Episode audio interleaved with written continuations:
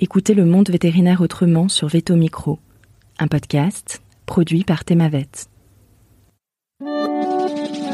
Bonjour, je suis Sophie Wilforn, vétote multicasquette, et je me suis fixée comme mission l'amélioration du quotidien des vétérinaires.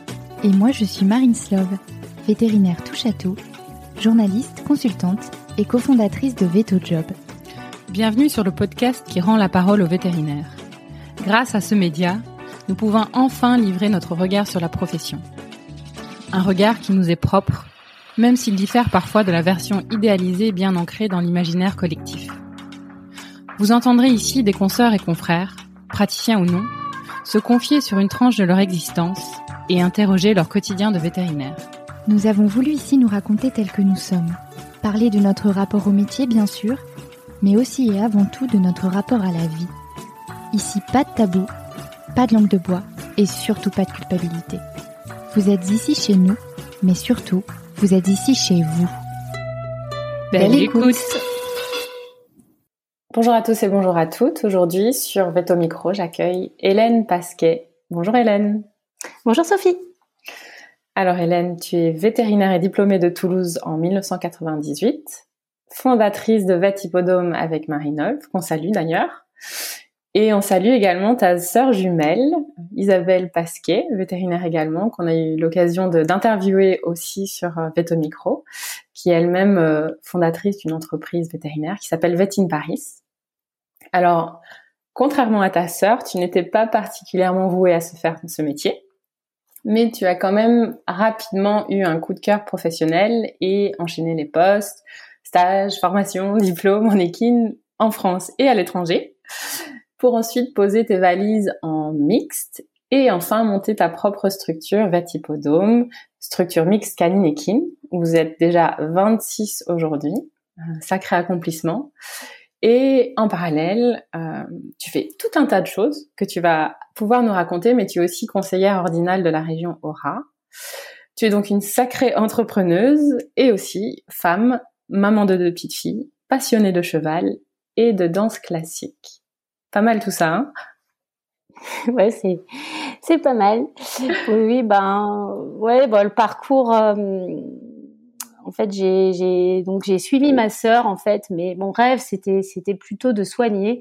Euh, J'avais plutôt, euh, comme mon père était médecin de campagne, médecin généraliste et pompier, euh, bah, j'étais plutôt attirée par la médecine humaine. Donc stage de troisième, j'avais, je me souviens, suivi mon papa. En voiture, on sillonnait la campagne pour aller voir les patients. Et puis voilà, c'était c'était un petit peu mon rêve, c'était de soigner les gens. Et euh, j'avais une attirance particulière pour, euh, je sais pas, l'organisation de type un peu militaire. Et, et je m'étais, je j'avais, enfin j'avais eu le souhait d'être médecin militaire. Et donc en terminale, j'ai passé la visite médicale pour pouvoir passer le concours de santé des armées. Donc ça, c'était un premier test euh, passé que j'ai réussi. Euh, et puis, puis après, du coup, j'ai passé le concours, mais malheureusement, euh, je l'ai loupé euh, de très très peu, et il a fallu bah, se décider entre une classe préparatoire euh, ou passer euh, en première année de médecine. Et mes parents m'ont incité à suivre ma sœur en classe prépa, prépa veto pour avoir un peu le niveau pour faire médecine après. Et bon, voilà, c'était aussi un peu dur de quitter sa sœur jumelle. Et bon, je m'étais dit, allez, on va faire prépa veto, on va voir. Et voilà. Et au final, euh, bah, ça s'est plutôt bien passé la classe prépa. Et la première fois entre la première et la deuxième année, puisque bon, j'ai redoublé quand même la, la classe prépa, pour, euh, comme beaucoup. Et entre la première et la deuxième année, euh, j'ai euh, j'ai visité l'école de, de, Toulouse. Il y avait une soirée. Et je me souviens, ça m'avait fascinée d'aller dans une école avec des moutons, des vaches. Je me suis dit, ça a l'air génial. Et voilà, et j'ai suivi ma sœur et je j'ai intégré Toulouse en 98. Mmh, D'accord. Je, je fais marche arrière juste un tout petit peu. Qu'est-ce qui t'a attiré euh, dans la médecine militaire? Parce que ton papa était médecin, mais pas forcément militaire. Bon, la rigueur, c'est peut-être un peu des, des, En fait, j'ai un passé comme familial un peu militaire. Hein. Mon, grand-père paternel était, était dans l'armée. Euh, mon grand-père maternel a été euh, maquisard. Euh, donc, du coup, on a été un peu bercé par cette génération de grands-parents euh, qui avait, euh, oui, qui ma ma, ma grand, enfin la, la, comment dire, la tante de mon papa était était aussi dans l'armée.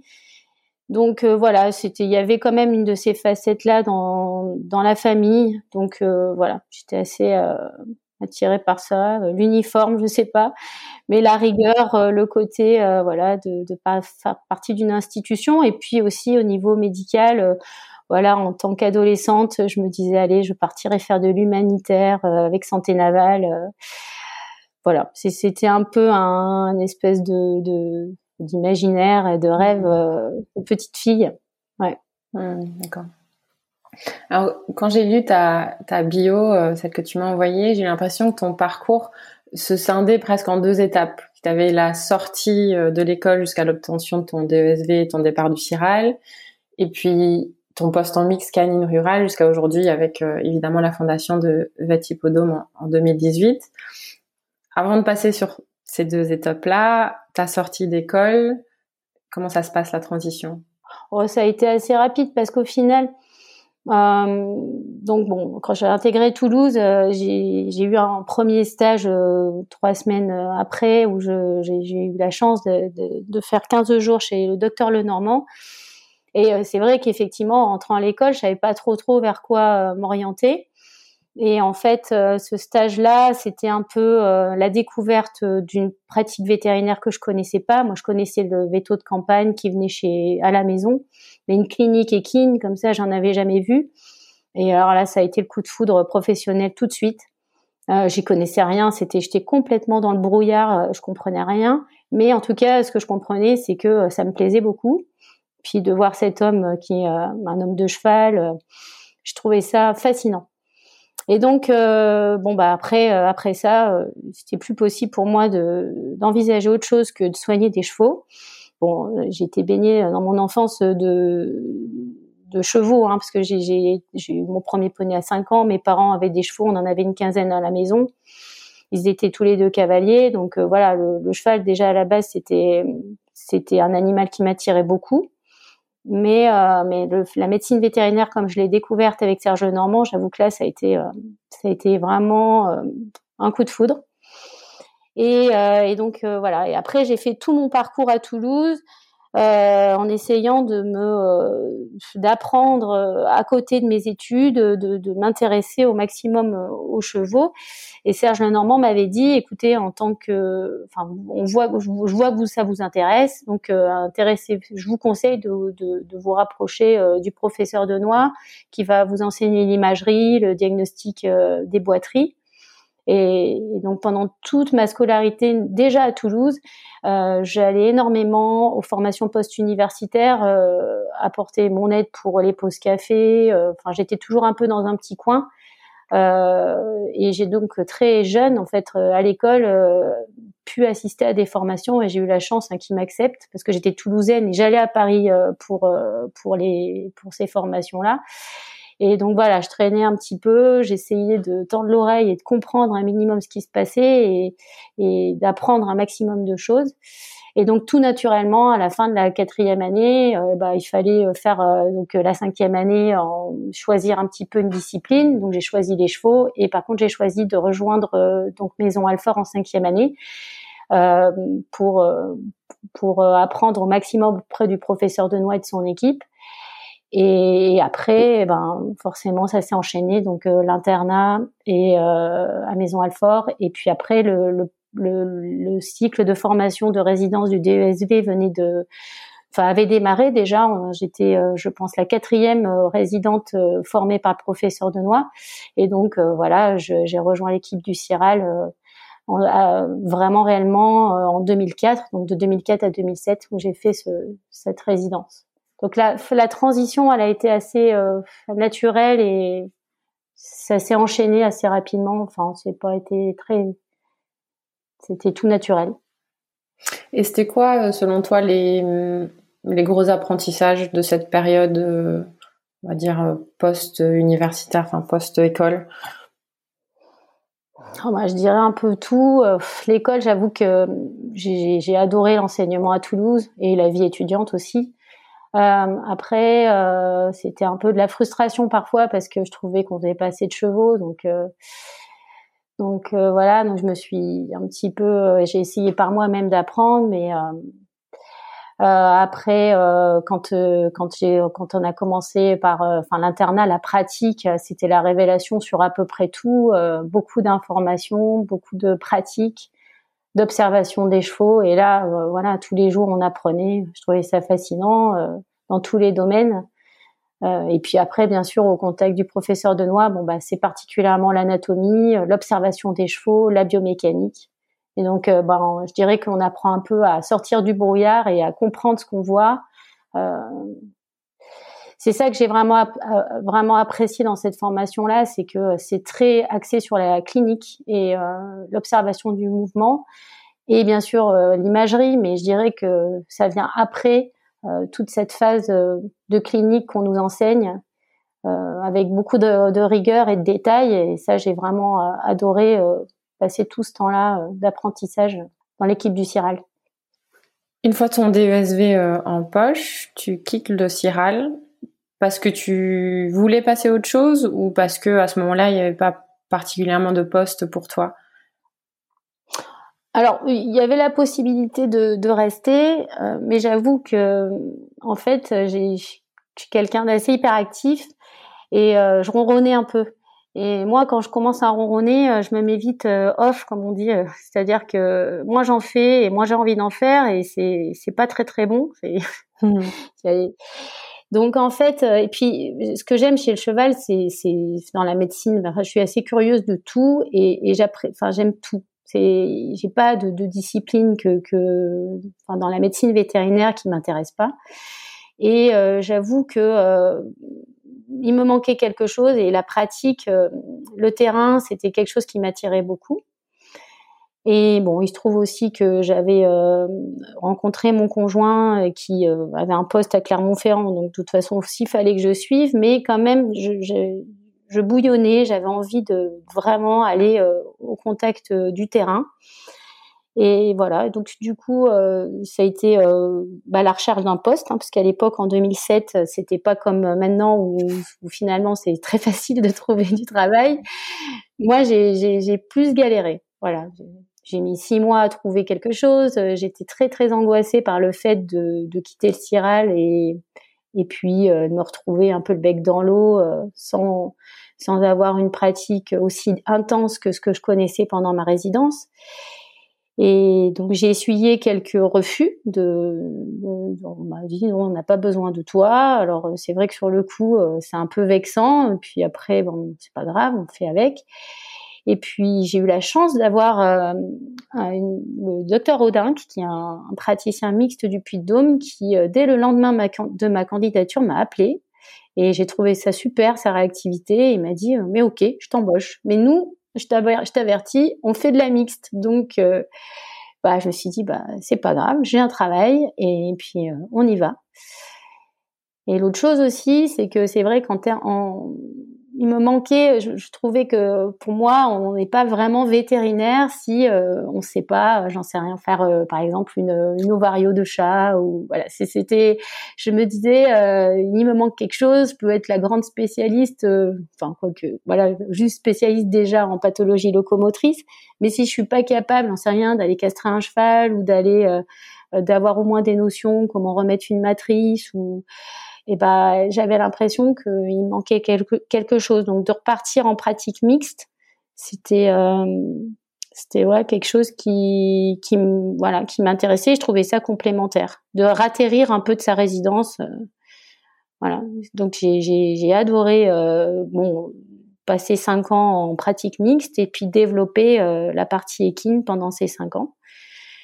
Voilà, c'était beaucoup de terrain, il n'y avait pas de clinique euh, équipée, donc c'était vraiment. Euh, j'ai sillonné l'Auvergne avec ma petite voiture, avec la radio conventionnelle au départ, parce que voilà, je pense qu'il n'y a pas beaucoup de personnes qui sont passées du numérique au conventionnel. Ben moi, je l'ai fait, donc j'ai fait une régression technologique, mais voilà, c'était euh, c'était parfois un peu dur et parfois j'étais très frustrée de pas avoir le matériel du CIRAL et puis euh, quitter aussi l'encadrement, hein, bien sûr, parce que quand on est auprès du professeur de noix, c'est hyper rassurant. Hein. Tous les jours, euh, on lui dit bon alors qu'est-ce que vous pensez de ça? Là, on était, j'étais toute seule, donc euh, dans ma voiture et voilà, c'est, voilà, c'est, ça apprend quoi, ça, ça apprend sur ses limites. Ça fait, j'ai trouvé ça super.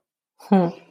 Elle te vient d'où Tu penses cette croyance qu'un vétérinaire doit savoir tout faire. On a, l'impression aujourd'hui que c'est limite l'inverse. Parfois on entend euh, tout le monde veut se spécialiser et bah, peu de gens aujourd'hui veulent faire du, généraliste on va dire. Oui, bon, déjà, je pense que c'est ma culture familiale parce que quand euh, bon, mon père euh, était médecin de campagne dans le Périgord, donc autant dire qu'à l'époque il n'y avait pas le SAMU, il n'y avait pas les urgences, n'étaient pas organisées, donc il faisait tout des accouchements, des infiltrations de genoux, remettre des utérus de grand-mère. Euh, j'ai vu des gars euh, arriver euh, dans le cabinet de mon père. Je me souviens un gars qui, était, qui était tombé de l'échelle avec un bras complètement arraché. Donc c'était quand j'avais, je sais pas, je dois avoir 6-7 ans. Donc du coup, c'était une pratique hyper complète. Ils faisaient de tout, les médecins à l'époque. Et moi, je trouvais ça super.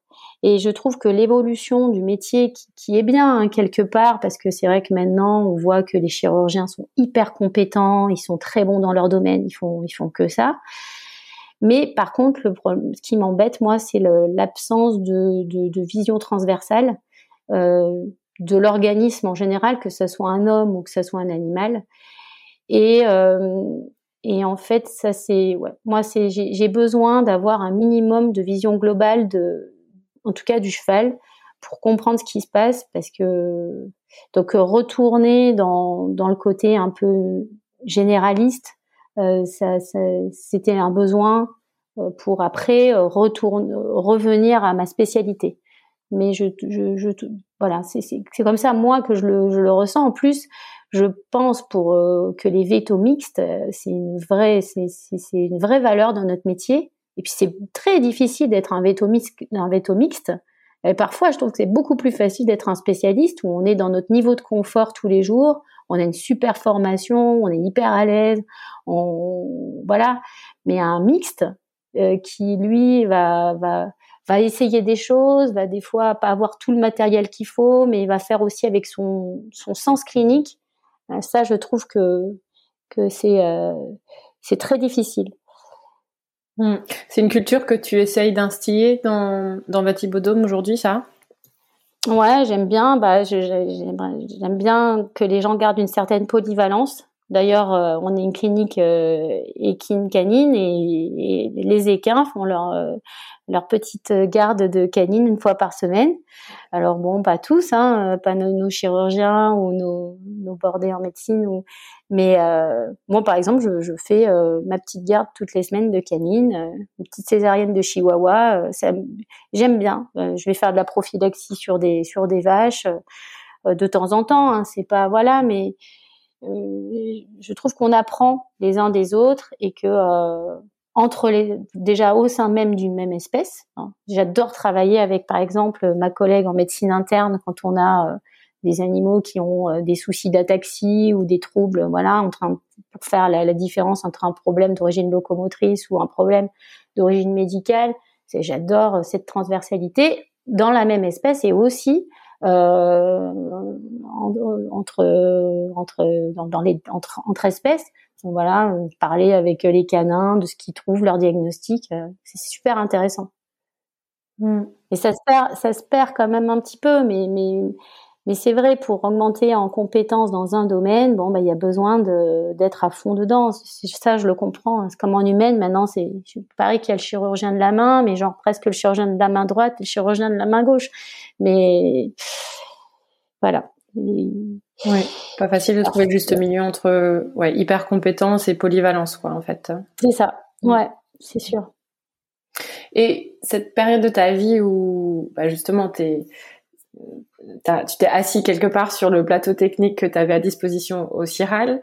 Euh, il y a des moments où tu t'es dit, euh, oh là là, quand, quand tu étais en train de développer tes radios, euh, tu te dis, ouais, faut, faut, faut que j'arrête, faut que je retourne. Qu'est-ce que, qu'est-ce que tu te disais à ce moment-là? Quand, quand je faisais de la conventionnelle, quand je repartais, ouais, bah, ouais, il y avait des fois, c'était quand même un peu dur. Parce que bon, ben, c'est sûr que quand on fait 30 km de route pour, pour aller voir un cheval qui est boiteux. J'en avais une qui me faisait ça systématiquement à Noël et je revenais et j'avais une belle fracture de fatigue de P1. C'était une ponette, je me souviens, dans un qui faisait pas grand chose d'ailleurs, qui faisait des fractures de fatigue comme ça, et c'était toujours à Noël. Et donc après, bah, fallait forcément retourner la voir pour lui faire un minimum de contention du membre euh, pour pas que ça se dégrade. Et du coup, bah, c'était euh, encore la route aller-retour. Donc forcément, quand on fait du conventionnel, il y a une perte de temps énorme, et puis la, la qualité euh, des images est pas forcément optimale parce que bah, si l'incidence est pas bonne, on peut pas la refaire de suite.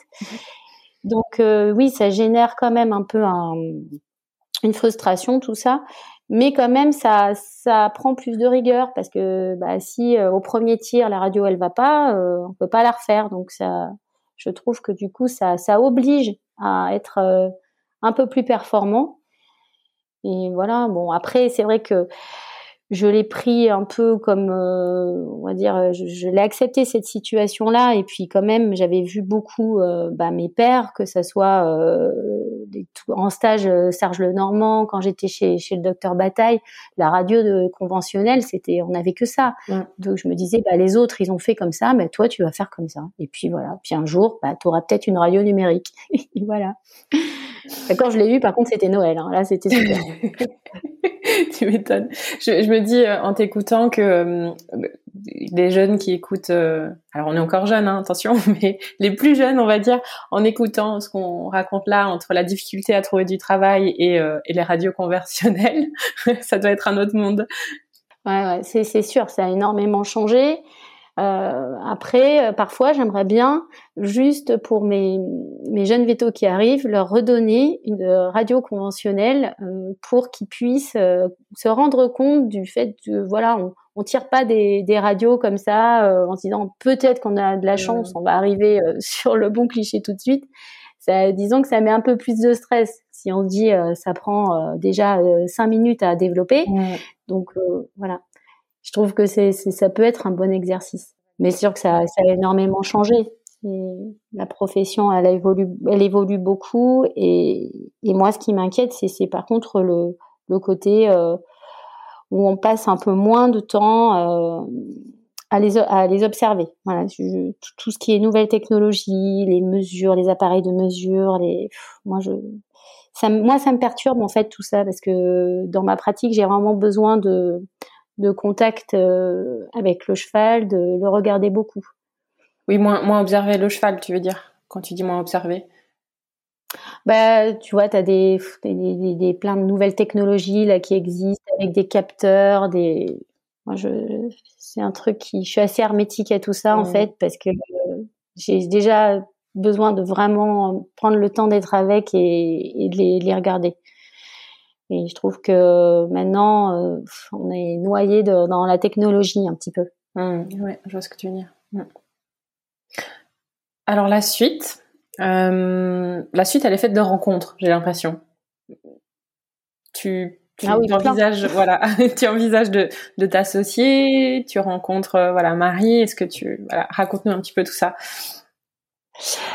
Alors oui, bah du coup donc euh, en 2013, euh, j'étais donc j'avais terminé, j'avais fait cinq ans de pratique mixte, mais voilà, je sentais que ça commençait à se développer. J'avais envie de, de faire, euh, de développer une activité plus plus équine pure, et, et donc je me suis, j'ai décidé de me lancer à mon compte en avril 2013. Et du coup, au départ, euh, bon ben pour limiter un peu les risques, j'ai pris euh, un véhicule tout équipé et je suis partie de, de tout le matériel était dans mon garage. Et, et voilà. Et du coup, euh, je suis partie avec ma petite voiture sillonner l'Auvergne. Et comme justement, j'ai un peu du mal à, à lâcher le côté médecine, urgence, voilà. Du coup, je faisais de tout et pas que de la pathologie locomotrice, ce qui faisait que au bout de huit mois, toute seule, c'était pas possible. Euh, j'étais trop fatiguée et je n'arrêtais jamais. Donc, euh, j'ai proposé à Marie de me rejoindre. Et là, c'était déjà le grand bonheur, un week-end sur deux de garde. Euh, c'était, je me disais là, c'est génial, je me repose enfin et tout. Et puis en fait, bon bah Marie, ça, ça, ça s'est tout de suite bien bien passé. C'est quelqu'un qui, et on est hyper complémentaires d'un point de vue caractère. Et puis en plus au niveau même de nos compétences, parce que elle, elle est, elle a vraiment une grosse affinité pour la médecine interne. Et voilà, donc euh, ça, ça, a tout de suite bien collé entre nous. Et au bout d'un an, on s'est associés. Et après, comme ça marchait quand même pas mal notre activité, on a voulu un peu poser nos, nos valises. Et voilà, c'est tout ça, ça s'est fait vraiment naturellement. On a trouvé un terrain. Et j'ai dit, bah, c'est là que ça va être. C'est presque le premier terrain que j'ai visité, c'était celui de la clinique. Et après, euh, on a vu un architecte et là, on a commencé à réfléchir à notre clinique, euh, qu'est-ce qu'on allait y mettre déjà, est-ce qu'on allait faire. Euh, donc on s'est dit, on va faire un peu de canine aussi. On, on va recruter des, des collègues canins. Et puis on a décidé de faire un bloc opératoire aussi, parce qu'il se trouve qu'on on a quand même euh, beaucoup de chevaux et de chevaux de compétition et de course et de sport euh, en Auvergne et qu'il fallait quand même pas mal euh, référer des cas sur Paris ou Lyon. Et c'est vrai que parfois c'était un petit peu délicat parce que bon, bah, les gens voulaient pas faire la route et je me disais c'est trop bête, il faut vraiment faire quelque chose, il y a un service à apporter. Et donc voilà, on a décidé de faire ce bloc. Donc on a ouvert en 2018 la clinique euh, voilà, toute la phase de travaux qui était super intéressante. En fait, moi, j'ai adoré euh, la construction euh, de la clinique et découvrir un peu tous les corps de métier. Et après, on a, voilà, l'équipe, on a ouvert, on devait être cinq, cinq ou six. Et puis maintenant, voilà, au fur et à mesure, on a recruté donc notre premier chirurgien équin qui est le docteur Pader, Karine Pader, voilà, qui nous a aidé énormément à développer le côté chirurgical parce que c'est quelqu'un extrêmement compétent et aussi euh, très exigeant. Donc, euh, elle nous a dit voilà, si on veut faire les choses bien, il faut avoir ça, ça, ça et ça. Donc, on a dit ok, on a fait. Et puis, euh, donc, ça nous a permis de recruter bah, nos assistantes, enfin nos ASV. Euh, voilà. Après, on a recruté euh, une personne en médecine interne, donc c'est Léna de Vassège l'année dernière qui a passé son board cette année, qui développe bien l'hôpital. Euh, et puis voilà, enfin c'est un régal tous les jours. Et une autre, donc Morgane Pouillet en chirurgie aussi, qui vient de Saint-Hyacinthe. voilà, donc c'est tout ça, ça, ça c'est, ça c'est, on, on, a étoffé l'équipe au fur et à mesure. C'est, c'est pas toujours évident parce que plus on est nombreux, et ben plus c'est compliqué de, de, gérer tout ce monde-là. Mais quand même, je trouve qu'on a une équipe qui, est, euh, qui, a vraiment un bon esprit, euh, un bon esprit de service, beaucoup de beaucoup de communication entre nous euh, et au sein de l'équipe. Voilà, il y a plein de choses à améliorer tout le temps, ça c'est sûr, il faut l'accepter. Mais en tout cas, euh, je pense qu'on peut être fier de ce qu'on a fait euh, jusque-là. Et voilà, maintenant, il faut, faut, faut que les choses durent et, et aillent dans le bon sens. Hmm. Et ça, ça roule pas mal. Alors, euh, alors là, du coup, j'ai tout un tas de questions qui me viennent. Déjà, bah, je salue tout ce bon monde. Hein. Euh, comment ça J'ai pas cité tout le monde. Hein. Faut pas que faut pas qu'elles se vexent parce qu'après, il est, il et elle, hein, parce qu'on n'a pas que des filles. Hein, mais c'est vrai qu'on a une majorité de femmes dans, dans, dans l'équipe mais voilà, je, j'en profite, j'en profite vraiment tout, les, tous les remercier euh, parce qu'à chaque niveau de, la structure, c'est, un bonheur toujours de travailler avec eux. Hum, merci pour ça. Ma première question, c'est euh, qui me brûle un peu les lèvres. Alors, comment ça se passe euh, de trouver l'associé parfait ou parfaite? Parce que je pense que tout le monde peut se poser un peu la question de ça. Toi, tu parles un peu de c'était un peu logique, ça s'est fait tout seul. Tu la connaissais d'avant, Marie? Pas du tout. Pas du tout. Euh, J'avais appelé euh, Isabelle Desjardins, l'école de Lyon. J'en pouvais plus. Hein. J'étais dans j'étais tellement fatiguée le soir que parfois, euh, je me souviens, j'avais tendance à perdre l'équilibre euh, dans la paille si je marchais dans les, j'avais des urgences le soir et j'avais, des, des, troubles de l'équilibre à cause de la fatigue. Et je disais aux gens, je suis désolée, j'ai pas bu, mais je suis fatiguée. Donc j'avais dit là, Hélène, il faut vraiment que tu prennes quelqu'un. Donc j'avais appelé Isabelle Desjardins et qui m'a dit, moi j'ai ma résidente en médecine interne qui veut aller en pratique, euh, elle est super. Et donc j'avais appelé Marie et, et, voilà. Et en fait, ce qui est drôle, c'est que la première fois qu'on s'est vu avec Marie, euh, j'avais dit écoute viens, on fait. Euh, j'avais fait une petite vidéo de présentation euh, de la structure, enfin de notre activité itinérante. Et j'avais dit Marie, bah tu viens et tu feras partie de. Déjà, je l'avais, j'avais même pas signé le contrat. J'ai dit tu seras sur la vidéo. et voilà. Et donc euh, voilà, on se connaissait pas. Le côté parfait, moi je trouve que ça c'est quand même beaucoup de pression de, de dire que il faut que les choses soient parfaites. Les choses, elles sont jamais parfaites. Ça, c'est quelque chose qu'il faut, enfin, en tout cas que moi, je, je, je, finis par accepter. Dans mon travail, quand je, je, pour soigner un animal, je veux que ça soit nickel. Par contre, ça, voilà. Mais dans la vie en général, au sein d'une équipe, les relations humaines, c'est jamais linéaire. Et puis, la perfection, ça n'existe pas. C'est comme un couple euh, ou comme euh, des amis. Il y a des jours où voilà, euh, on peut pas se lasser de l'autre, mais il y a des choses qui peuvent nous plaire, d'autres qui peuvent nous agacer. Mais je pense que ça, il faut l'accepter parce que sinon, on n'est jamais bien avec les autres. Et pour moi, euh, l'association, c'est d'abord une complémentarité de caractère et puis une même vision. Déjà, la première chose, c'est la vision. Surtout nous, comme on, a, on est parti de rien, de notre véhicule, à une clinique, bon, avec un beau plateau technique, il fallait que ça aille vite. Et pour aller vite, faut être dans la même, la, la, avoir la même vision. Et, et ça, euh, j'avoue que franchement, avec Marie, euh, ça a été, euh, enfin en tout cas, ça l'est toujours, mais c'est l'idéal parce que voilà, on a, quand je disais quelque chose, elle me disait tout le temps oui. Quand elle me propose quelque chose, généralement, je suis d'accord aussi. Donc ça, ça roule bien. Et c'est aussi, je pense, la clé euh, de notre progression, c'est qu'on n'était que deux au départ. Et du coup, il n'y avait pas besoin de faire six fois le tour de la table pour prendre une décision. Maintenant qu'on est la structure qu'on est, je pense qu'il faudrait, il va falloir faire entrer des, gens dans l'association, dans, nos collègues. Mais euh, à l'époque, c'était pas possible parce que sinon, on n'aurait pas pu progresser aussi vite, je pense. Hmm. Et euh, J'imagine, bah, vu ce que tu dis, bien sûr, il y a cette histoire d'équilibre et, euh, bah, vraisemblablement la plupart du temps, voilà, vous êtes d'accord, vous avancez ensemble vite. J'imagine qu'il y a aussi des moments où aujourd'hui, surtout comme ça grandit, vous n'êtes pas en accord. Mais comment ça se passe bah, concrètement? Comment vous faites pour bien communiquer et, résoudre peut-être ces désaccords? Bah, on essaye d'argumenter, euh, de beaucoup réfléchir. Parfois, on a des idées euh, qui nous viennent tout de suite en tête, et puis après, euh, après, il y a des arguments. On dit ah oui tiens mais ça j'avais pas vu ça comme ça. Mais t'as raison. Moi, je consulte aussi pas mal de, confrères autour qui, qui, qui, vont, qui vont, sont en situation de gestion aussi. Ça, ça, aide beaucoup. Je trouve que là-dessus, il y a un peu une liberté de parole de, gens qui j'ai forcément avec qui j'ai des affinités ou des amitiés. Mais pour voilà on arrive toujours à trouver, euh, en tout cas, un, moyen d'entente. Euh, voilà, il y a des concessions à faire. Faut, faut, faut accepter que, que l'autre est différent, mais mais c'est sûr qu'à partir du moment où on va, on regarde dans la même direction, c'est beaucoup plus facile. Hmm.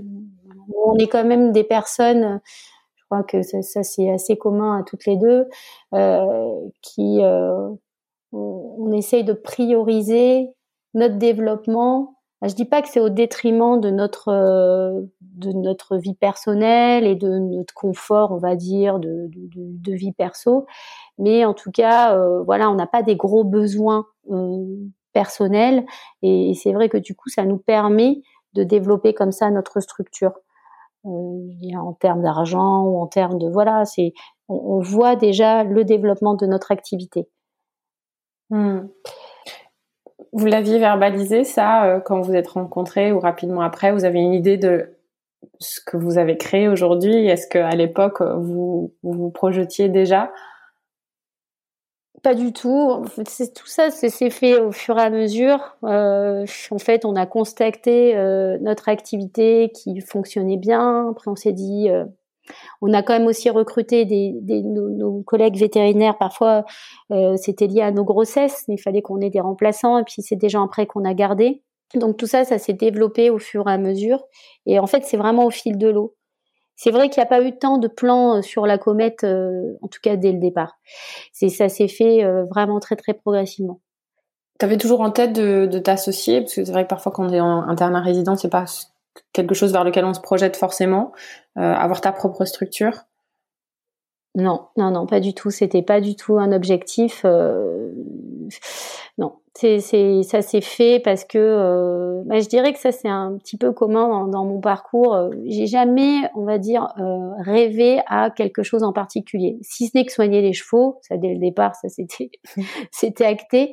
Mais j'avais pas de plan à 5 ans, à 10 ans, je vais faire ça et tout. Le fait de me mettre à mon compte, si. Par contre, ça, à 35, enfin, j'avais 35 ans. Et, là, je m'étais dit, ça, Hélène, il faut le faire parce que j'avais peur de ronronner, encore une fois, de me remettre dans un espèce de, rythme un petit peu trop cool et d'arriver à rien faire. Mais après, la façon dont ça s'est fait, dont ça s'est développé, non, c'était c'était vraiment le but, c'était de répondre aussi à notre activité, à l'attente de notre clientèle.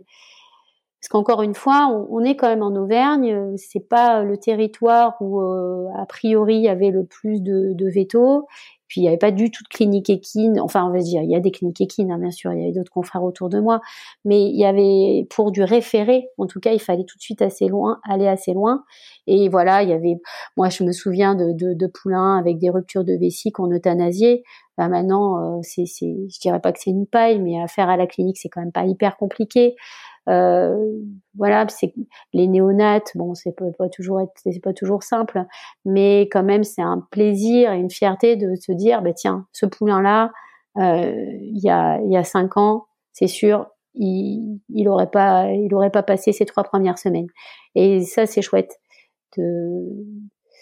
Mais voilà, on a répondu à un besoin.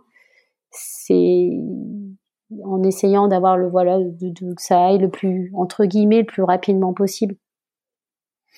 Et selon toi, c'est quoi les principales difficultés que tu as pu rencontrer pendant la création de création et construction de Vatipodome?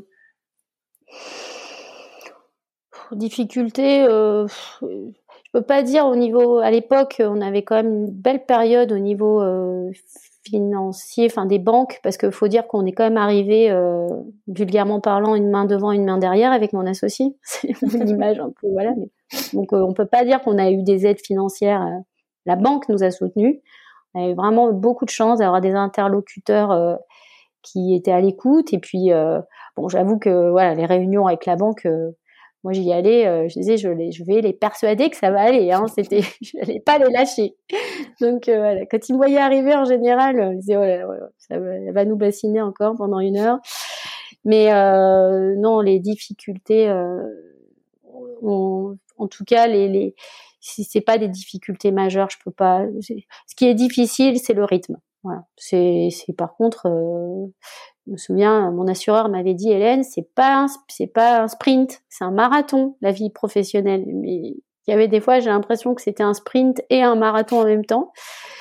Euh, voilà, c'est plutôt le côté fatigue. Euh, voilà. Mais après, si on s'en donne les moyens, il n'y a rien de compliqué à créer sa clinique. Vraiment, franchement, euh, aller voir un comptable, faire un prévisionnel, voilà, c'est tout par étapes. Euh, puis nous, en plus, on l'a fait au fur et à mesure. Au départ, moi, j'ai faisais ma propre déclaration de TVA toute seule. Après, donc ça, je sais comment ça se fait. Après, du coup, euh, j'ai, enfin, délégué, euh, des filles déléguées de plus en plus. Non, le, le, ce qui est important, c'est le côté humain. Je pense que vraiment, s'il y a un truc euh, que pour le, pour, enfin, je, ça, je, je l'imaginais bien du départ, euh, au sein même de l'équipe, c'est l'humain. C'est ça le plus important c'est-à-dire faire en sorte d'être à l'écoute des gens. Et ça, c'est pas toujours facile quand on a la tête dans le guidon. Il faut quand même arriver à, écouter les gens de façon convenable et voilà, tout en essayant de garder euh, voilà une ligne directrice parce qu'il faut pas que ça parte dans tous les sens. Mais ça, c'est pas facile. Vous vous faites aider là-dessus sur le côté humain? C'est quelque chose que tu avais en toi. Euh, comment comment ça se passe? On on se fait pas particulièrement aider. Je pense que on, essaye de, s'adapter à la situation, toujours beaucoup d'écoute et d'essayer d'avoir le maximum d'échanges constructifs avec les gens, tout en se disant les choses. parfois, il faut accepter qu'il y ait des choses euh, qu'on va entendre qui font pas forcément plaisir, mais c'est normal, c'est notre rôle quand on est quand on est en gérance. Euh, forcément, ben, les gens nous font remonter euh, des choses pour pour faire progresser aussi. Donc voilà, faut. Non, on n'a pas d'aide particulière. Par contre, après, moi, je serais pas fermée à, avoir un petit peu de, des fois une vision extérieure, parce que je pense que parfois euh, ça peut être mieux perçu certaines choses quand ça vient d'une personne extérieure qui est experte dans un domaine et qui vient analyser les choses et vous dire et dire à, moi ou à mes collaborateurs, ouais, tiens là, euh, il faut faire évoluer dans ce sens-là, là, là ça c'est bien, euh, voilà. Je pense que ça, par contre, ça, sur l'avenir, je pense que c'est quand même quelque chose que j'essaierai de, de mettre en place. Parce qu'on peut pas, quand c'est toujours la même personne qui va, euh, voilà, euh, puis on peut pas être expert dans tout, mais, d'avoir, euh, voilà, quelqu'un de l'extérieur qui, qui, va analyser les choses, ça, je pense que ça serait, ça c'est bien. Hmm. Et tu parlais de, au fur et à mesure, au, fil de l'eau, beaucoup choses que tu as fait par toi-même finalement avant de les déléguer à quelqu'un euh, d'expert ou de, plus formé comme bah, la comptabilité ou ce genre de choses. Tu penses que c'est une étape euh, importante ou, même euh, essentielle pour toi ce type d'apprentissage? Alors moi, je pars du principe que quand il y a un problème dans un dans, un secteur, quand il y a par exemple on dit il n'y a pas assez d'ASV à tel endroit, machin et tout, et eh ben j'essaye de venir passer une journée j'essaye, hein, je ne vais pas dire que je le fais à chaque fois, mais de m'imprégner de la situation pour me rendre compte par moi-même.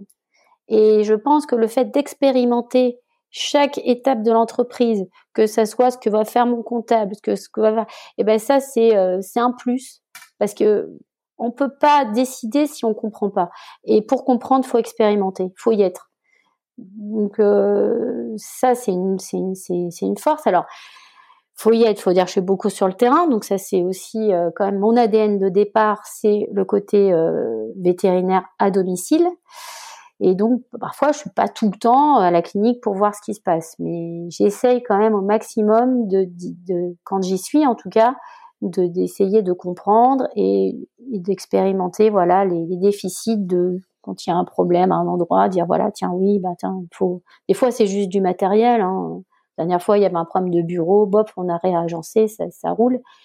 Mais je pense que c'est bien quand même d'expérimenter les choses et de se mettre euh, dans la situation des collègues et se dire ouais non mais attends c'est clair hein, comment ils peuvent faire ça il y a besoin d'arranger là ça va pas tac tac et on corrige tu crois que ça fait partie de ta euh, ton appréciation de la transmission aussi ça? Parce que tu fais beaucoup de formations encore aujourd'hui de transmission c'est un peu inné chez toi? Non, c'est pas forcément inné chez moi en fait. C'est un peu le, je sais pas toujours comment l'aborder la transmission. Un petit souci avec ça, c'est-à-dire que, euh, en fait, mon parcours, il s'est fait de façon très progressive et dès le départ, j'ai commencé à tout bébé veto à m'intéresser, à, aller voir comment on faisait, euh, notamment en boiterie, hein, parce que c'est quand même euh, mon domaine. Et c'est un parcours qui a été long. Été long parce que déjà, un, je pense pas être particulièrement douée au départ, mais du coup, je suis une besogneuse. Donc, euh, moi, j'ai besoin de d'être d'être vraiment euh, euh, toujours au contact du cheval pour progresser, progresser, progresser. D'ailleurs, quand je pars en vacances, 15 jours, les deux jours où je reviens, généralement, je suis complètement, je trouve que je suis pas bonne, je suis complètement, enfin avec le cheval en tout cas, le contact. J'ai besoin d'être avec toujours pour progresser. Et donc, pour transmettre, ma difficulté, c'est que c'est tellement long que je sais pas toujours par quel bout, euh, par, comment commencer. C'est, c'est pas mon métier la transmission. C'est pour moi, c'est, vraiment le, c'est vraiment le l'école qui doit le faire. Et après, bien sûr, euh, nous, on, va former des jeunes confrères à la pratique. Donc, on a nos, nous, on a des jeunes euh, qui sont en clinique là, qui qui apprennent qui progressent super vite. Ça, c'est un gros plaisir. Mais avec toute mon équipe, il n'y a pas que moi qui les forme. Et mais parfois, ouais, en locomoteur, des fois, je trouve que c'est pas évident. Je trouve que c'est difficile de, de comment, par, par, quel bout on commence. Et après, euh, bon, j'essaye de leur transmettre le maximum de choses, hein, c'est sûr. Mais je trouve que c'est plus facile de transmettre quand je vais aller faire à l'ICELP des TP déco euh, à une soixantaine de vétos sur un sujet très précis c'est facile de leur montrer comment on fait une écho de grasset, c'est hyper facile, que euh, d'expliquer à un jeune euh, comment euh, regarder, c'est bête, mais des fois des trucs tout bêtes, la face postérieure de la foulée sur un 8 de chiffres. on leur dit, on dit oui, oui, mais en fait, il faut qu'ils en voient, qu'ils en revoient. Il faut que aussi de même, ils aient cette cette, attirance et ce, côté besogneux d'apprendre. Parce qu'encore une fois c'est long. Et ça peut pas se faire comme ça on, fait une un TP et ça y est ça roule. Non non. C'est derrière. Après il faut pratiquer pratiquer en voir. Euh, faut palper des chevaux euh, euh, donc j'essaye au maximum de transmettre mais J'espère qu'en tout cas ils apprennent des choses, euh, les vétos qui, qui sont avec moi. Euh, j'espère. Et j'adore avoir des stagiaires d'ailleurs dans la voiture pour ça, euh, parce que ça leur fait découvrir une autre facette que l'universitaire. Moi je suis assez praticienne de terrain hein, sur le terrain. Voilà, j'espère en tout cas que ça, ça leur sert. J'ai beaucoup aimé ta façon de, de, de, décrire l'apprentissage. Est-ce que tu penses que hum, peut-être on met trop d'emphase aujourd'hui sur la formation en tant que telle et qu'on oublie presque que effectivement l'apprentissage du métier de vétérinaire c'est long et c'est euh, euh, besogneux comme tu l'as dit? Ah mais ça c'est certain. Et, d'ailleurs ce que, ce que je, je, je c'est pas un reproche mais je constate qu'il y a trop d'impatience. Mais vraiment, mais dans tout. Hein. Mmh. Parfois même euh, les phases de repos des chevaux, quand on dit aux gens il a une tendinite, faut l'arrêter six mois, oh là là, ça y est, c'est la catastrophe. Mais si, c'est la première chose qui est euh, qui a vraiment euh, une vraie une vraie valeur dans la vie, c'est la patience. Ça, j'en suis sûre. Et dans un métier, eh ben, l'expérience, c'est ça, ça s'acquiert au fil du temps au, et au fil du temps à pas, du, du, de passer à, à travailler. Et ça, euh, on peut pas le remplacer. C'est pas possible. On peut pas le remplacer par euh, genre j'appelle un collègue, il me dit ah oui j'ai vu ça, euh, oui oui ça doit être ça. Non non c'est c'est c'est soi-même. C'est on doit on, peut pas on peut pas prendre l'expérience de quelqu'un d'autre et se l'attribuer. Il faut il faut soi-même passer du temps. moi je travaille beaucoup avec notamment des des gens des courses et pour des gens du sport, mais dans les courses, euh, les gens d'écurie, moi je suis assez bluffée. Ils m'ont appris énormément de choses hein, depuis que je suis que j'ai cette expérience de terrain, parce qu'ils passent tous les jours à palper les tendons, tous les jours à regarder les chevaux, et ils ont une expérience clinique et un sens clinique qui est hyper développé et euh, un sens euh, du toucher qui est extrêmement développé. Ça en veto, parfois, je me dis bon ben on n'est pas assez ouais, on, on, on, développe pas, enfin voilà, il faut passer du temps et ça, ça, on peut pas le remplacer ça, ce temps passé. Mmh. Donc voilà, encore une fois, la patience, euh, le fait que ça va prendre du temps et, et c'est normal. Et voilà, faut. C'est sûr qu'au départ c'est difficile parce que ben quand surtout dans les chevaux, on peut être euh, très souvent, c'est comme en rural, quand on commence à travailler, et qu'on fait un diagnostic avec des pros, euh, bah parfois ils ont vu dix fois plus de chevaux que nous qui qui qui, ont ce problème. Enfin, voilà, de, ils ont dix fois les, professionnels ont dix fois plus d'expérience du cheval que nous quand on est un bleu qu'on démarre, c'est sûr. Mais ça, il faut l'accepter. Puis il faut apprendre des gens. Il faut pas hésiter à poser des questions. Et vous, vous faites comment? Et voilà. Et parfois, bah, ils vont un peu se moquer ou voilà, c'est pas grave. Faut pas le prendre mal. C'est on apprend des autres tout le temps, tout le temps. Du cheval, des gens des chevaux, tout le temps. Ouais, ça fait peur d'ailleurs. Hein. Ça, je, me rappelle bien aussi au début, hein, quand on va chez les pros, euh, on a l'impression de rien savoir. Euh, ouais. ouais. Ouais, c'est sûr. C'est, ça peut être très déstabilisant. Mais bon, après, euh, bon, bah, ça dépend à, qui on a affaire. Mais on, quand même, il y a autour de nous beaucoup de gens bienveillants. qui, si on est ouvert et qu'on arrive à discuter ça, ça roule, hein, et puis on, on apprend les uns des autres. Après, ça, c'est super.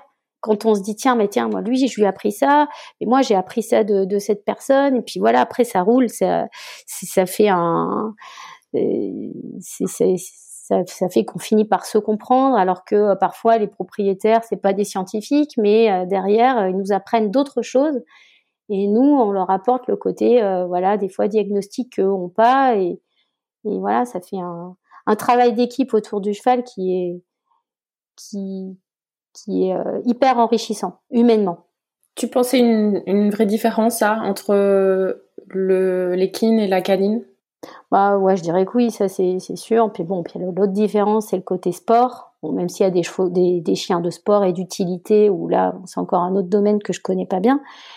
Mais le cheval, c'est sûr qu'on est euh, parfois, euh, bah, on est dans des questions de performance, euh, donc avec euh, des, des, gens qui sont très très renseignés d'un point de vue vétérinaire. Moi, j'ai certains euh, de mes clients qui me parlent pas d'un produit euh, avec le nom déposé, mais avec le nom de la molécule. Euh, on parle de choses très techniques. Et ça, c'est super, ça nous oblige à progresser. Ils vont lire des articles. Il y en a qui se disent, tiens, mais j'ai vu qu'on pouvait faire ça. voilà pareil, euh, quand je fais des échographies, euh, parfois j'ai des, moi j'adore quand euh, quand quelqu'un me dit ah tiens oh là là là oui il a une belle lésion tendineuse avant même que je l'ai que, que je l'ai dit. Ça j'adore, ils savent lire les échos, ils savent faire, ils savent tenir parfaitement les cassettes radio. La, la contention, c'est c'est c'est c'est enfin bon, c'est vrai que j'ai peut-être beaucoup de chance dans ma clientèle aussi, hein, mais moi j'ai des gens qui sont des pros et quand je suis sur le terrain, ça ça roule, ça va nickel. Alors qu'en canine, bon, ben, c'est sûr qu'on est plutôt parfois avec des gens bah, qui sont plutôt des, des, des, c'est familial, euh, l'animal de compagnie. C'est vraiment un membre de la famille. Et puis parfois les gens bah, connaissent pas vraiment tout ce qui va autour de la santé du, chien. On leur apprend vraiment, leur euh, euh, voilà. Il y a peut-être moins d'échanges de ce côté-là en canine. Et après, bah, bien sûr, quand on a un cheval qui est sur des grosses épreuves et qui performe et tout ça, alors là, c'est un bonheur. C'est, on partage des, émotions énormes. Moi, c'est comme si c'était les miens, hein, parfois. C'est comme je, suis dans les courses notamment, mais les résultats, comme si c'était mes chevaux. On se dit qu'on a peut-être une toute petite, euh, on dire, qu'on est, qu'on a une petite responsabilité toute petite dans la, dans la performance et en tout cas le bien-être du cheval. Alors un sujet qu'on n'a pas euh, encore euh, évoqué aujourd'hui, femme vétérinaire dans un milieu quand même à, l'époque, de moins en moins aujourd'hui, mais profondément masculin. On l'a évoqué avec, euh, bah, je pense, le tout premier épisode de, de ce podcast avec Emmanuel Van Erck. Toi, tu l'as, tu l'as ressenti? Enfin, t'as ressenti des difficultés en étant femme? Alors, je peux pas dire que j'ai eu des grosses difficultés euh, parce que voilà, je peut-être plus dans le monde vétérinaire pour le coup parce que euh, euh, avait peut-être un manque de confiance en disant euh, elle va pas être capable ou des choses comme ça. Quand euh, j'ai postulé sur euh, certains dans certaines cliniques, voilà, où j'ai eu des, des réflexions clairement pas très pas très engageantes quoi. Donc je suis contente de pas y être allée pour le coup. Euh, parce que ça m'aurait, pour le coup, ça aurait peut-être euh, entamé mon capital confiance de façon euh, peut-être définitive. Donc ça, ça c'était, c'était, une autre époque. Hein. Maintenant, je pense pas que ça existe. Par contre, d'un point de vue clientèle et relations propriétaires, tout ça, non. Alors là, pour le coup, je, je, ne pense pas que, que ça a un impact. À partir du moment où on établit une relation de confiance, après, je trouve que c'est assez fort, justement, et que ça reste. Mais euh, encore une fois, la relation de confiance, elle est, elle est, elle reste, mais parce que derrière, on, on essaye d'être toujours le plus performant, le plus disponible, euh, de se former, de pas s'asseoir sur ses lauriers et de continuer à progresser parce que ça progresse tout le temps, surtout quand on est dans un milieu de compétition. Donc, euh, moi, je pars du principe qu'à partir du moment où on est compétent, il n'y a pas de différence du tout entre le fait d'être un homme et une femme.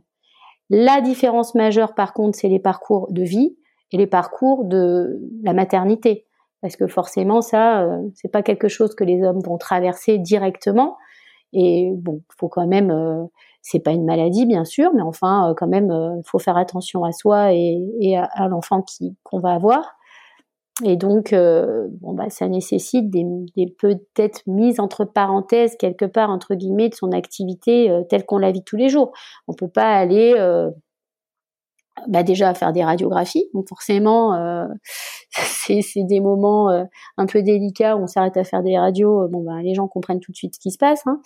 Euh, voilà, et puis ça génère une certaine fatigue. On fait moins de voitures. Après, il y a l'arrêt euh, lié à, à, la naissance de notre enfant.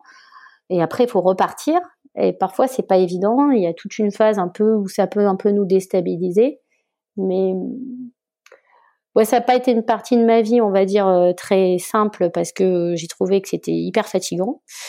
Euh, mais par contre, de l'avoir fait maintenant, je me dis bon ben voilà, ça c'est fait. Euh, j'ai pas lâché le côté professionnel euh, du tout, au contraire. Même je l'ai presque intensifié en ayant des enfants, mais c'était un peu volontaire pour pas justement me retomber dans un dans une activité un peu plus où je vais ronronner.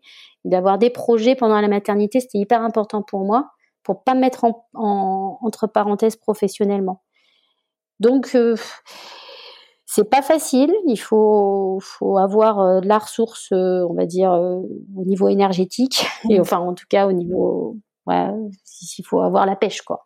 Et c'est pas toujours facile. Mais on y arrive.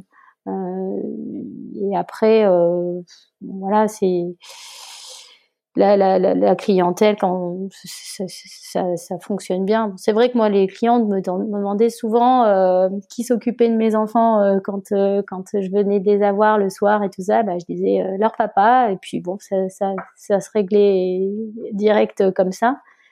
Mais voilà, j'ai de la chance quand même d'avoir un environnement qui fait que je peux me permettre de, travailler comme ça. Euh, ça c'est sûr. Mais je pense que voilà, en tout cas, ça, aurait été très difficile pour moi de, de limiter mon activité professionnelle parce que j'ai des enfants. Alors c'est pas, ça peut être super égoïste hein, si on l'entend, euh, mais au final, euh, non, je, petite fille, je rêvais de travailler, de soigner, euh, mais pas forcément d'avoir des enfants. Hein, ça s'est venu avec le temps et, et le côté tu vois, parfois on entend et comment tu gères ta vie professionnelle, ta vie privée. Pour moi, c'est un tout. Je peux pas me, me diviser en deux. C'est comme si on m'arrachait un bras, de me dire tu vas avoir moins de chevaux ou de m'arracher un bras si on me dit tu tu t'occupes moins de tes enfants. C'est un tout. Il faut que ça ça aille comme ça. Bon, c'est pas toujours facile. Hmm. Une question qu'on pose rarement aux, hommes, hein, malheureusement encore aujourd'hui. Hein, euh, comment tu fais pour gérer ta vie pro et, ta vie perso? Euh, Et je dis ça sans voilà, sans stigmatisation aucune. Hein, c'est juste euh, voilà, ça, interpelle encore aujourd'hui. Je pense. tu penses que ça s'est amélioré, ça? Il y a, plus de ressources aujourd'hui pour bah, tout ce que tu nous as évoqué? Ouais, bah, je pense que c'est bon moi, j'ai une activité très soutenue, mais pour euh, pour mes mes, mes consoeurs euh, qui qui sont en, enfin qui ont des enfants et voilà, on essaye de l'aménager au maximum. Euh, donc voilà, et puis même les, les garçons d'ailleurs, hein, pas forcément avoir envie d'avoir des temps pleins. Je pense que sur notre métier, quand on a une activité très intense, d'avoir des semaines qui sont pas des semaines complètes pour pouvoir souffler une journée dans la semaine, c'est pas mal. Euh, voilà. Mais non, ça évolue beaucoup quand même. On est moins, euh, il y a un peu plus de protection dans le travail. ça évolue. Le truc, ce qu'il faut, c'est de se dire que voilà, si on veut progresser, il faut aussi quand même euh, être au charbon, quoi, parce que sinon c'est plus long. De, on a du, il faut une exposition clinique qui fait que qu'on progresse. Mais bon, non, ça, ça évolue et je pense qu'effectivement, il y a, bon, il y a aucun, aucune différence pour moi. Il faut juste, c'est il faut vraiment de la compétence et puis effectivement le goût du travail, quoi. Ça, c'est, c'est important, mais c'est, commun à tout le monde, hein, aux hommes et aux femmes, hein, c'est pareil. Question d'équilibre aussi, encore une fois. Hein. Hmm. Oui, oui, oui en faut, il en faut aussi même au sein des couples, hein, parce que bon, bah, c'est facile, mais parfois, bon, voilà, c'est pas toujours simple. Hein. Il, y a, il, y a, il y a des, je dis comme je dis toujours, là, je n'ai pas le gène du ménage ou de la vaisselle. voilà, c'est non, mais voilà, c'est pas, il faut un équilibre, surtout sur des métiers comme ça. Mmh. Voilà, c'est, enfin après, euh, dans la vie en général, mais on s'épanouit beaucoup dans notre métier et pour le bien-être, je pense en général, il faut un équilibre. Et la vie professionnelle, ça, ça vraiment fait partie de, je trouve, pour les femmes, c'est très important. Et on se réalise réellement aussi par nos enfants, bien sûr, mais notre vie professionnelle, c'est important. Alors ce côté euh, multicasquette, tu es entrepreneuse, tu es chef d'entreprise, tu fais tout un tas de choses. Qu'est-ce que tu préfères aujourd'hui? Ton activité préférée? Mon activité préférée, c'est partir dans ma voiture dans un centre d'entraînement. C'est ça que je préfère. Dans un centre d'entraînement de chevaux d'obstacles, de courses d'obstacles. C'est vraiment les chevaux que je. Enfin, c'est horrible, je devrais pas dire ça parce que. Mais non, non, c'est vraiment la discipline euh, que j'adore et le terrain. Euh, c'est voir des, des, chevaux à l'entraînement, euh, ça c'est vraiment ce qui me plaît. Euh, déjà parce que parfois à la clinique ils sont très très malades, alors c'est parfois pas toujours. c'est un peu pesant parfois bon, on en sauve beaucoup, donc voilà, mais ça peut être lourd pour l'équipe. Moi, j'ai de la chance en pathologie locomotrice, on voit quand même des chevaux qui sont, on, recherche la performance, on fait du diagnostic précoce. C'est, c'est pas du tout pareil, mais ouais, moi j'aime euh, le contact euh, du, vraiment, vraiment c'est ce, ce milieu de de performance, de, de sport, et ces compétences qu'il y a dans, dans ce domaine-là, de, de, gens archi formés qui connaissent bien les chevaux, euh, de chevaux qui sont euh, au top de leur, euh, de leur forme, et réfléchir sur tout ce qu'il y a autour du bien-être du cheval. C'est ça, c'est ça qui me plaît. Hmm. Tu fais un peu de concours, toi? Ah non, pas du tout. Pas encore, mais moi, euh, là, on essaye de me motiver pour me lancer dans les majors en CSO, mais bon, c'est pas encore euh, gagné. Mais je monte à cheval, ouais. Depuis le Covid, euh, j'ai eu ma petite crise, comme beaucoup de gens, et je me suis dit, allez, je remonte à cheval, c'est pas possible. Et du coup, ouais, j'adore. Ça, c'est mon truc tous les dimanches matins. du coup, je le partage avec mes enfants, donc ça, c'est génial. Mmh. Et on va monter euh, tous les matins, tous les dimanches matins. Euh, comme je suis pas grande, je monte des poneys ou des grands, des petits chevaux. Et, et voilà. Et j'adore euh, re, me remettre à cheval, l'approche du cheval un peu un peu différente. ça, me, ça me sert un petit peu dans mon métier. Je pense que c'est pas c'est pas nul. puis tant que je peux le faire, je le fais. Donc j'essaye de, de tester des disciplines un peu différentes. Euh, voilà, j'ai monté en, en western, en... Enfin, j'essaye de cocher des cases. Ça, j'ai fait, ça, j'ai fait. ouais, J'aime bien. Mm. C'est chouette. Polo, polo, horseball, ces choses-là? Non, mais j'aimerais bien. ah, J'adorerais. Je suis pas très bonne en jeu collectif en général. Je suis peu, j'ai jamais été bonne à ça, mais mais euh... mais ouais, j'aimerais bien essayer. Ouais. ouais, ça va être sympa. Et Fana de danse classique aussi. Du coup, comme ta sœur.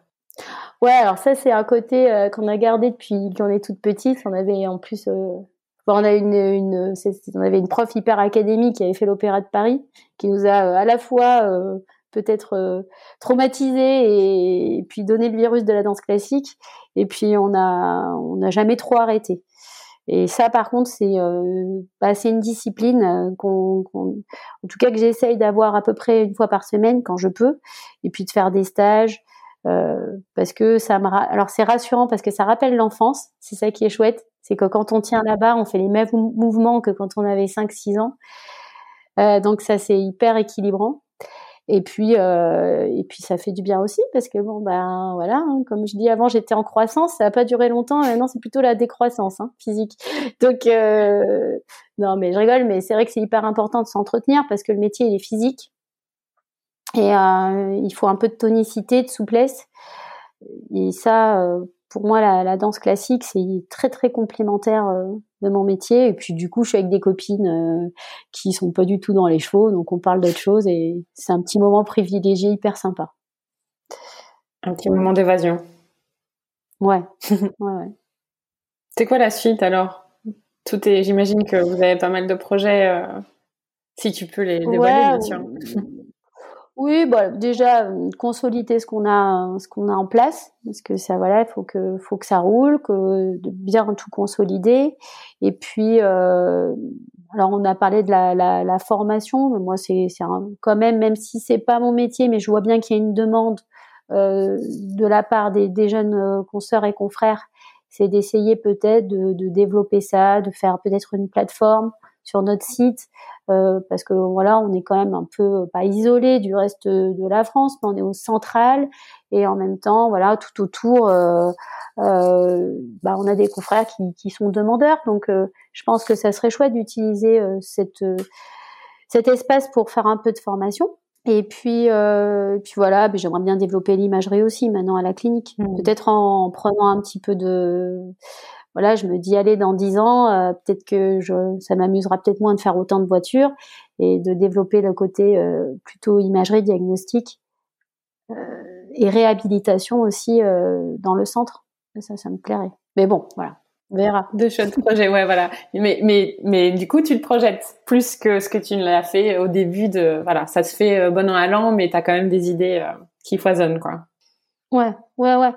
Bah oui, en plus c'est vrai que ça a tellement changé notre métier là en, 15 ans que forcément on voit ce qui se fait autour, donc ça stimule euh, et puis d'autres choses qui vont se construire, donc euh, voilà, on, ça nous bouge aussi. Hein, mmh. puis bon, autour de moi j'ai une, équipe hyper dynamique qui a envie de faire plein de choses, donc euh, voilà, faut essayer de qu'on aille un peu tous dans, dans, le même sens. Mmh.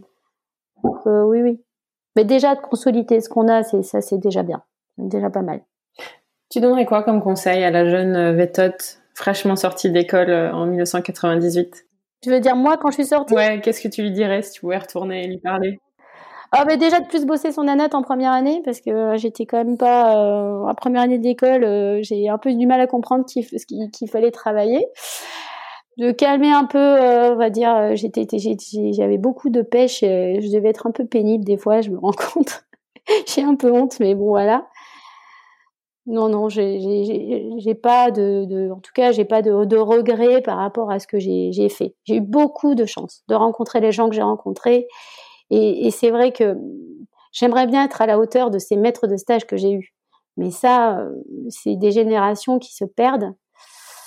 Euh, Peut-être euh, ce que je regrette, et ça, je conseille vivement les étudiants, c'est d'aller euh, de pas de pas hésiter à aller euh, bah, faire des stages et peut-être même aller des fois euh, dans des écuries travailler faire des fois même palefrenier 15 jours ou un mois ou cavalier d'entraînement si on peut ou pour avoir cette expérience là et cette compréhension du terrain assez rapide.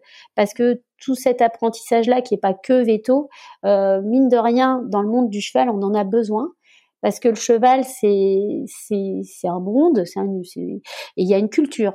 Et la culture on l'apprend avec nos, notre, notre, notre, clientèle, en fonction des disciplines, il y a un jargon par discipline à apprendre, on l'apprend pas à l'école, et parfois, euh, quand on sort, on a beau avoir tous les outils de diagnostic, on va pas forcément comprendre ce que la le, un entraîneur va nous dire. Par exemple, un trotteur, il va nous dire il saute du cul, qu'est-ce qu'il qu'est-ce qu'il dit là euh, Je sais pas, des, des, trucs. Donc, je pense qu'à l'école, si c'est bien aussi de s'imprégner du milieu du sport si on peut. Euh, je sais qu'il y a voilà il y a des possibilités euh, je sais pas à Toulouse on pouvait mettre les chevaux dans les boîtes euh, ou on pouvait aller travailler à, à l'hippodrome moi ça je l'ai pas fait mais je regrette je me dis j'aurais dû euh, j'ai fait de la prophylaxie bah oui ça, je trouve ça hyper hyper bien d'aller faire de la pique mais par contre voilà d'aller s'imprégner des différentes disciplines et de la culture du cheval assez, assez vite. Moi, je suis restée trop dans le vétérinaire, je pense, au départ. Hmm. Ils avaient quoi de particulier, ces maîtres de stage dont tu parles? Euh, Travailleurs. Hyper, hyper bosseurs, euh, brillants, euh, réfléchis, vraiment des, des, gens de chevaux et puis qui aiment les chevaux. Ça, c'est quand même quelque chose qui était quand même, pour moi, ça, ça, se voyait qu'il y a une réelle passion du cheval. Et puis, bosseurs, mais ça, oui, et la polyvalence. Moi, j'étais impressionnée. Je me souviens de Serge Lenormand qui opérait des coliques à l'époque, c'était en 98, dans un bloc flambant neuf. Euh, voilà, ce gars-là, il a pas, n'avait pas fait de résidence, il a appris et il a fait, il sauvait des chevaux. Euh, pareil en gynéco, il faisait des transferts d'embryons. Enfin, j'étais impressionnée par la, quantité de, choses qu'il faisait, même encore quand j'y repense. Me dis c'est il y a quand même toute une génération de d'anciens là qui part et, qui, je trouve que c'est toute une transmission qu'on est en train de louper quand même. Bon, lui, il a transmis à, une équipe de jeunes, hein. mais, mais d'autres même, euh, des anciens qui étaient tout seuls et qui sont partis et, qui faisaient des trucs euh, incroyables, des, des, des castrations, euh, des, des dit sur le terrain, dans le champ, des, et je trouve que c'est dommage parfois que qu'il n'y ait pas de passation entre ces, anciens-là et, la nouvelle génération. Parce que nous, on est entre deux. Je pense qu'on n'a pas autant de polyvalence que ces anciens-là. Hmm. Tu penses que c'est pas possible euh, de transmettre de la même façon? Ouais, de transmettre de la même façon. Après aussi, hein, euh, pour, euh, ils n'étaient pas forcément toujours très, très à transmettre. Hein, C'était pas la culture. Euh, l'ancien veto, il disait souvent pas grand chose dans la voiture. On était là, on attendait euh, qu'il y ait un mot qui sorte et puis voilà. On n'osait pas parler, je me souviens. Et du coup, c'est vrai que c'était pas la culture de, de, transmettre comme ça. C'est dommage parce que voilà, il y avait tout un savoir-faire qui, qui part. Hein. Mmh. Nous, on est beaucoup plus académique, hein. beaucoup plus dans la formation de l'école, comme on l'a vu, et voilà, les anciens, pareil, la transversalité qu'ils avaient, euh, tout ce savoir-faire, euh, ça, c'est un petit peu dommage, je trouve. Il va falloir que j'en j'en chope un ou deux pour le podcast, je pense.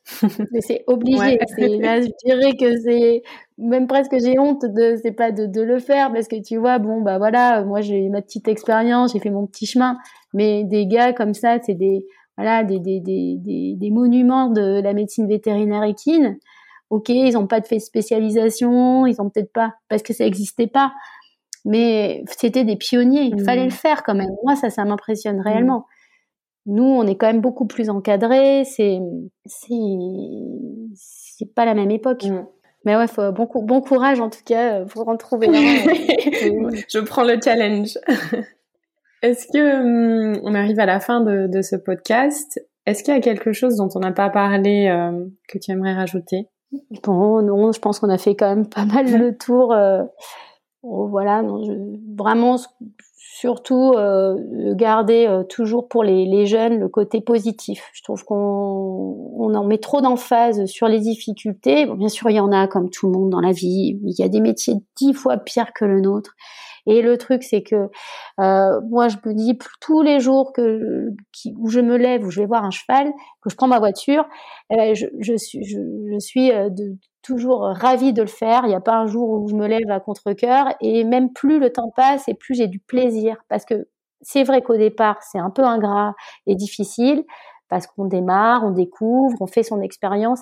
Mais quand on arrive après à passer, on va dire les 35, on va parler 35 ans, euh, on arrive quand même à un niveau de confort et là, on arrive à se faire plaisir.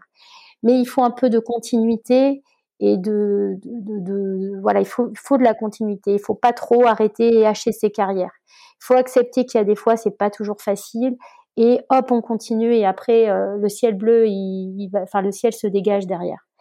Et en plus, nous, on, voilà, on a, on sort du brouillard, on a une meilleure vision et alors après, on, on se fait vraiment plaisir. Donc, on a beaucoup de chance, en tout cas, euh, dans notre métier.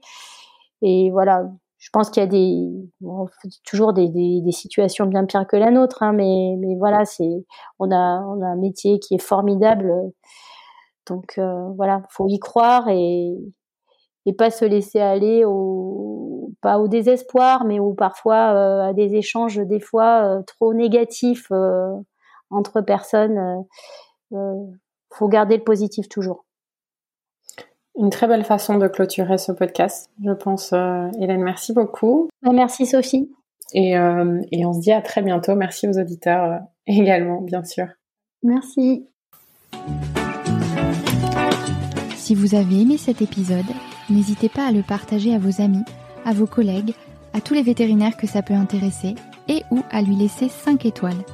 Ça aide vraiment ce podcast à se faire connaître et à se développer. Il me reste à vous souhaiter une très belle journée et surtout prenez soin de vous, de votre famille, de vos collègues et de vos patients.